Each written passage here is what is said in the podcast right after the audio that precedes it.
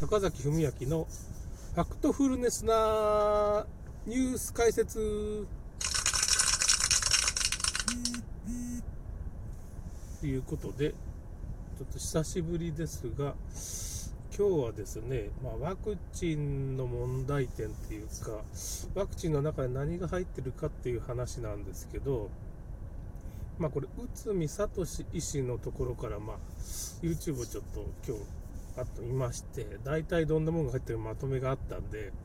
まあ、その内海聡ですね、医師の、まあ、YouTube を見てもらうのが一番いいんですが、ちょっと解説すると、まあ、ワクチンの中にはですね、えーとまあ、韓流ドラマとかね、韓国のね、えーと、下流ドラマ、中国の、まあ、時代劇みたいなのがありますよね。あの中で、まあ、皇帝とかをね、まあ、こう、密かに暗殺するためにね、こう、ちょっとずつ食品に混ぜる、まあ、水銀っていうものが入ってますね、まずね。まあ、この水銀っていうのは、まあ、ちょっとずつ混ぜたら、まあ、体が弱っていって死んでしまうっていうような、まあ、まあ、毒ですね。一番毒性が高いって言われてるんですけど、まあ、一般的にはまあ、あれですね、体温計とかにもなんか入ってたり、いろいろその金属のね、性質を有すして、まあ、医学的に使われているものですが、まあ、これワクチンに入ってますね。で、まあ、これ、自閉症になったり発達障害になる、まあ、元、まあ、認知症みたいなもんですね。まずこれが一つと、あとアルミニウム。アルミっていうまあ金属入ってるんですけど、これは、あれですね、うーんと、水酸化アルミニウムみたいな感じで、まあ、化合物みたいな感じで入ってるんですけど、これはですね、まあやっぱこれも体に悪いっていうか、まあ、神経関係に結構来て、運動機能だとか、脳神経がちょっとやられてしまうっていうかね、全身麻痺になったりっていうか、子宮頸がんワクチンなんかにま入ってまして、まあ、このアルミと、まあ、乳化剤とか海面活性剤に使われている物質が一緒になって、まあ、体に注入されると、結局人間の脳にはまあ脳関門っていうかね、こうバリアみたいなのがあってからそういう悪い物質がなるべく入らないようになってるんですけど、まあ、3歳以下の子供っていうのはその脳関門がうまくできてないんで、まあ、早いうちにワクチン打たれるとここに、ま、悪い物質、まあ、アルミ水銀みたいなのが入ってしまうっていうことになるんですけど、まあ、大人なんかの場合も、その乳化剤、海面活性剤にっていうものがあるんですけど、それはまあ油と水を混ぜるようなもので、結局その脳関門っていうのをま破りやすくするために入ってるんですね。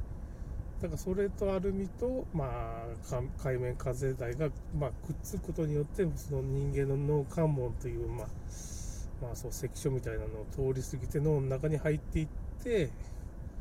脳を麻痺させて、まあ、全身麻痺にしたり、まあ、神経上、まあ、神経的な問題とか、まあ、どっちかですね、運動機能がやれるか、脳とかそういう機能の神経的な機能がやられるか、まあ、うつ病とかにもなりますし、まあ、痙攣が止まらないみたいな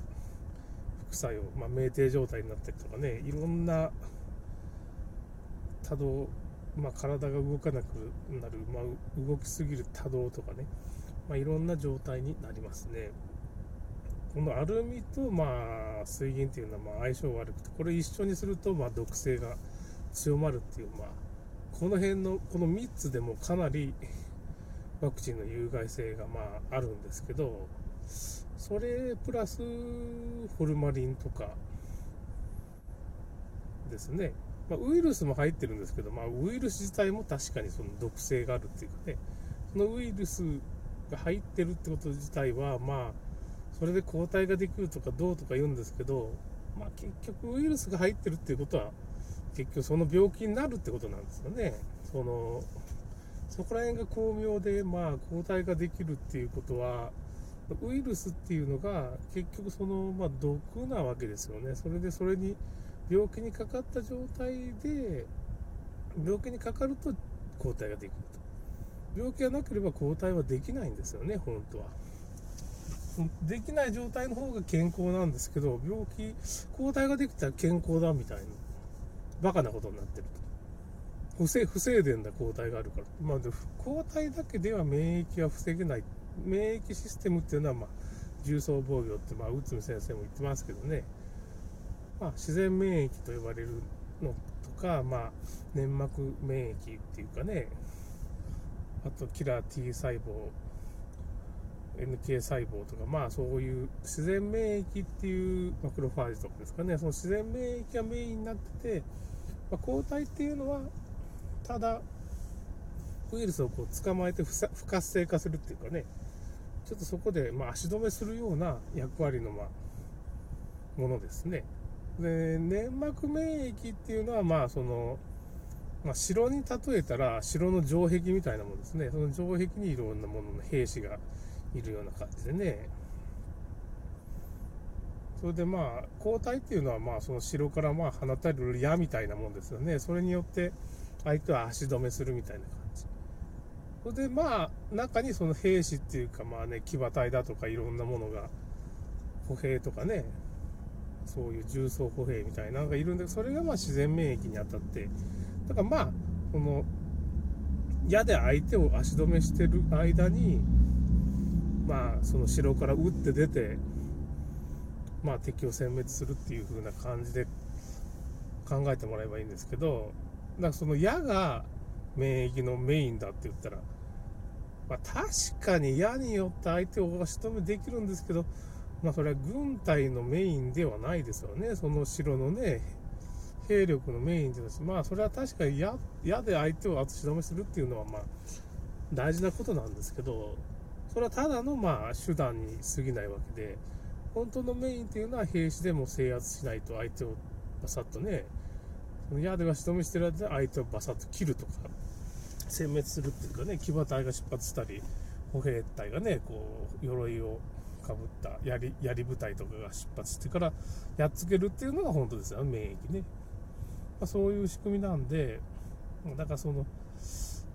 矢が、矢が出たからって言って、それ、まあ、抗体ですね。矢イコール抗体だとして、それで、なんで矢を放っちゃいけないかって言ったら、そこにまあウイルスとかいっぱい、体の中にいっぱい入っちゃ、入り込んでるからですよね。入り込まなかったら矢を打つ必要もないわけですよ。というふうに考えるとすごい分かりやすいんですけど、だから抗体ができてるっていうのは、まあ、デタラメっていうか、まあ、抗体はできるんですけど、抗体でその病気を防ぐっていうのはただのデタラメですね。ま、そっからデタラメって言ったらもう、ウイルスビジネスっていうか、ウイルス学自体がもう、あれっていう感じですね。その免疫がどうのっていう話の。そこの根本が崩れてしまうんですけど、まあ、それが本質ですね。まあ、そこら辺からもう嘘というか、え、ワクチンビジネスも頭から嘘なんですけどね。まあ、結局、一つの説としては、まあ、その、ウイルス自体が結局、ウイルスが原因で病気ができるんじゃなしに、病気になった結果、ウイルスがポロッと体から出てくるっていうだけの話で検出されるっていう風な、まあ、エクストリーム説みたいなのがあるんですけどね。っていう説もあるぐらいですから、つまり人間の体っていうのは、まあ、細菌とウイルスでの複合体なわけですよ。細胞なんかもね。だから、そんなもんどっからでも出てくるわけですわ。今回の新型コロナがね、嘘とか本当だ、まあ、あるとかないとかって言って、まあ、そんな体の中にコロナウイルスのね、まあ、DNA なんかいっぱいあるわけですから。ちょっとでも混じったら陽性が出るわけでしょ PCR でねでその辺のもうもうこのウイルスのビジネスのもう根本が間違ってるっていうことなんですよね、まあ、製薬会社が儲けるために、まあ、作った嘘の説明。まあ論文とかそういう基礎の医学理論から全部嘘で固めてるっていうこんなに嘘っていうでガチガチに固まってるっていうのも珍しいっていうかね。まあその辺が結局そこを、まあ、ノーベル賞なんかもそれと関係するんですけどノーベル賞ってわざわざ作っての嘘の学説をガチガチに固めてるわけですね。まあそれは全然嘘じゃなくてちょっと有効な研究っていうのもあるんですけど最終的にウイルスに関まあそういうウイルスビジネスワクチンビジネスにね関係あるっていうまあ物事っていうのは大体嘘ですよね。あそれとまああとまあワクチンに入ってちょっと時間なくなりましたけどねあとはまあ人間の胎児とか、まあ、蛾の幼虫だとか、まあ、蛾の卵みたいな、まあ、いろんなもの蚕の卵を使ったりするんですけど、まあ、そういうのがアレルギーの原因になったり、まあ、人間の胎児なんで入ってたらもう不妊になっちゃうんですよね。結局まあ結局人間の体と全く同じような異物が体に入っていくとまあ、それが免疫を拒絶反応みたいなのが起こりまして、まあ、結局人間の胎児の細胞っていうのは血液型が違うのと同じですからね。結局まあ不妊が目的みたいな感じですかね。蛾の幼虫とかまあそういうのもまあ似たようなもんですけど。まあ、ということでウイルスっていうかまあワクチンの材料っていうのはまあ毒しか入ってないと。まあ、結局これ全然効果ないんですよね。効果がないのが問題だって話ですね。毒も入ってるんだけどそもそもこんなんでワクチンが効果があるっていうのもおかしい。結局まあそういうところに落ち着きますね。